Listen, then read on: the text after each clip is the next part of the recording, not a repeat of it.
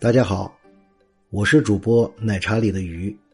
今天我们来聊聊刘备墓中传出的诡异事件。很长一段时间以来，在成都、新津、彭山等地，口耳相传着一句民间谚语：“要看刘备墓，西出新津三十五。”一位自称发现者的读者大抖猛料。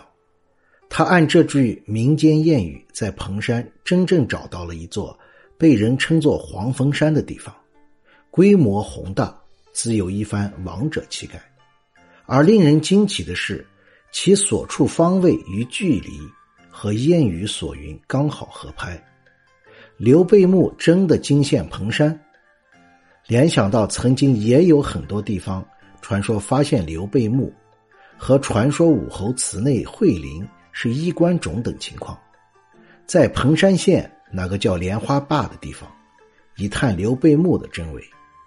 过华阳驶上双黄路，在嘉禾庄下双黄路，行驶一公里的土路，到了莲花坝。村民们说，黄峰山到了。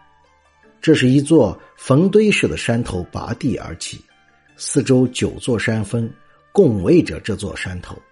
自有一股王者之气扑面而来。徒步登上半山腰，只见一堆堆古青色的砖瓦洒落在地上。村民们说这是盗墓的结果。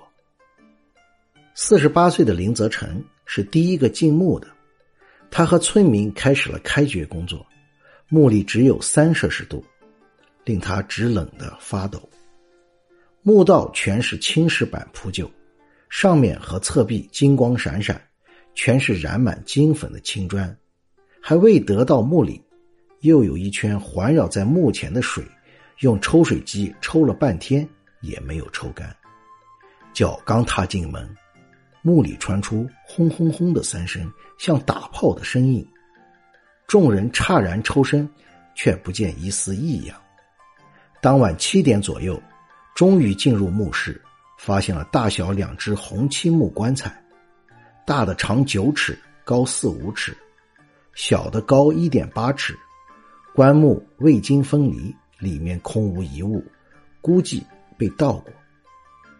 墓室共三间，大的一间二点八平方米，里面有石料办公桌、石料椅子、木质小柜等，同时也发掘出了乌金剪子。和几大袋马骨头等物，搬动棺材，二十多个小伙子发出一声大喊，把棺材抬离地面。这时天空中忽然霹雷尽闪，狂风走石。棺材起出后，闻风而来的一些文物贩子私下对林则成说：“七十五万只要棺材。”这没让村民们动心，反而把墓看得更紧。一些涂着金粉的砖和刻着图案的石片被文物局收走了，遗留下来的全村有四户林姓村民都觉得好看、结实，于是有一家搬了些砖头回去砌了一个猪圈，一家修了一个茅厕，一家做了磨刀石，另一家铺了地面，哪知却一一遭遇奇遇，一家人。有人去世了，是莫名其妙死的。